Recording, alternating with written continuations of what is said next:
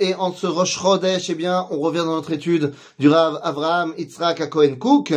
Et oui, derrière moi, un réca très important, un fond fantastique, les différentes mitpachot, les différents euh, foulards euh, de ma femme.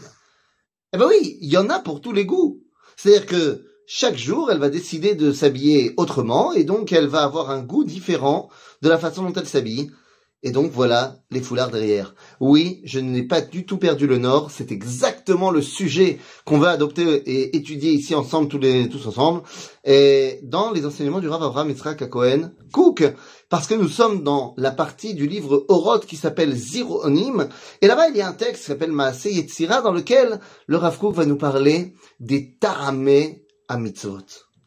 Ta'ameh à mitzvot, c'est littéralement le goût des mitzvot.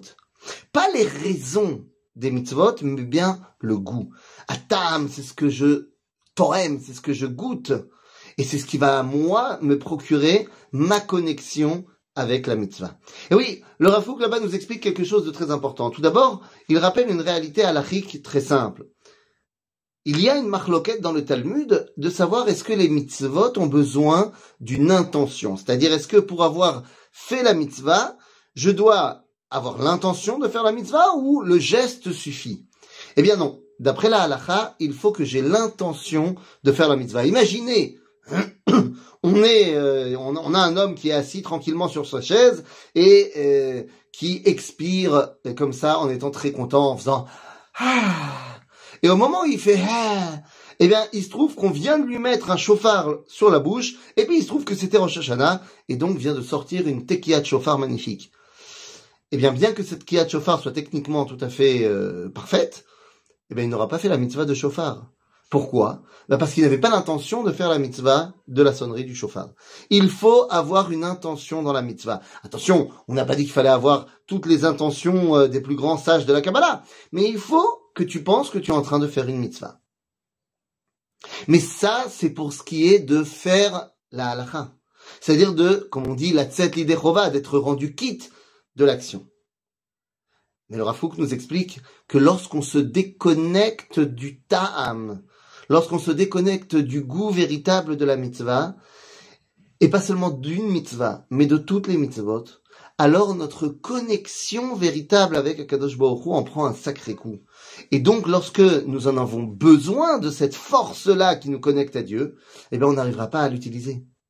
Nous dit le Rafouk, lorsqu'on fait nos mitzvot tous les jours, que ce soit une mitzvah de Horaïta, des Rabbanan, de, la Torah, des rabbins, l'Obéchané, ça, ça change rien. Eh bien, ça va renforcer en nous notre contact avec Dieu, notre connexion avec Dieu. Est-ce qu'on en a conscience? Pas forcément. Pas forcément sur le moment. C'est comme quelqu'un qui fait un entraînement de sport, il n'a pas forcément conscience qu'il est en train de développer ses muscles. Il n'a pas forcément tous les appareils qui sont reliés à lui et il s'en rend pas compte. Mais à force de faire tous les jours du sport, eh ben à un moment donné, quand il a besoin de courir, il sait courir. Dès lors, que c'est exactement pareil dans les mitzvot. Tu te rends pas forcément compte de comment ça te connecte à Dieu. Mais lorsque tu le fais, même si tu n'as pas le tam, eh bien, ça agit sur toi. Mais ça agit de manière cachée. Alors que lorsque tu te connectes à chaque mitzvah grâce à ses ta'amim, grâce à ses goûts, eh bien, en fait, quand tu le fais, tu goûtes. Tu goûtes la relation avec Dieu. Et donc, évidemment, tu arrives beaucoup mieux à comprendre comment ça va influer sur toi. Eh bien oui, les amis. Prenez la mitzvah des téphilines. Par exemple. Eh bien, la mitzvah des téphilines, je peux dire, oui, je fais une mitzvah, voilà, je mets une boîte noire sur la tête, sur le bras, c'est une mitzvah. Oui, tu peux. Ou alors, tu peux simplement comprendre que faire la mitzvah des téphilines, c'est en souvenir de la sortie d'Égypte. Parce que tu sais que les familles pharaoniques avaient ici un serpent et sur le bras un serpent.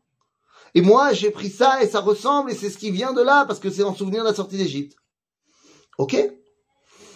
Tu peux également dire que mettre les téphilines, c'est lorsque tu sors au combat, eh bien, les gens, les goïms vont voir que tu as le nom de Dieu sur toi et ils vont avoir la crainte de toi, de Dieu. Fait? Tu peux aussi dire que les téphilines, eh bien, c'est quelque chose qui est carré, mais qui est attaché par des lanières rondes. Et donc tu peux dire qu'en mettant les téphilines, tu réunis le monde de, du cercle, qui est le monde de la nature, avec le monde de la droiture, des boîtes, qui est le monde des âmes. Tu, en fait, tu réunis le monde d'en haut et le monde d'en bas. C'est fantastique. Ou alors tu peux dire que mettre les tefilines, c'est la liberté. C'est être conscient de la liberté que tu as et donc dans ton libre arbitre et donc d'être quelqu'un de bien. Et oui, parce que c'est en souvenir de la sortie d'Égypte. Or, la sortie d'Égypte est le moment où Dieu a libéré son peuple. Et donc, ça veut dire qu'il y a une véritable liberté dans le monde. Et donc, ça veut dire que moi, je m'attache à cette liberté. Je suis donc libre et non pas obligé de faire quoi que ce soit. Et je choisis de m'attacher à Kadosh Baruch à chaque moment où je mets mes Vous voyez, c'est une petite mitzvah. J'en ai plein des goûts différents. Mais c'est évidemment que lorsqu'on goûte, eh bien, on ressent les choses de manière beaucoup plus puissante. C'est ça que le Rafouk nous enseigne dans ce texte-là. Goûtons la Torah. À bientôt, les amis.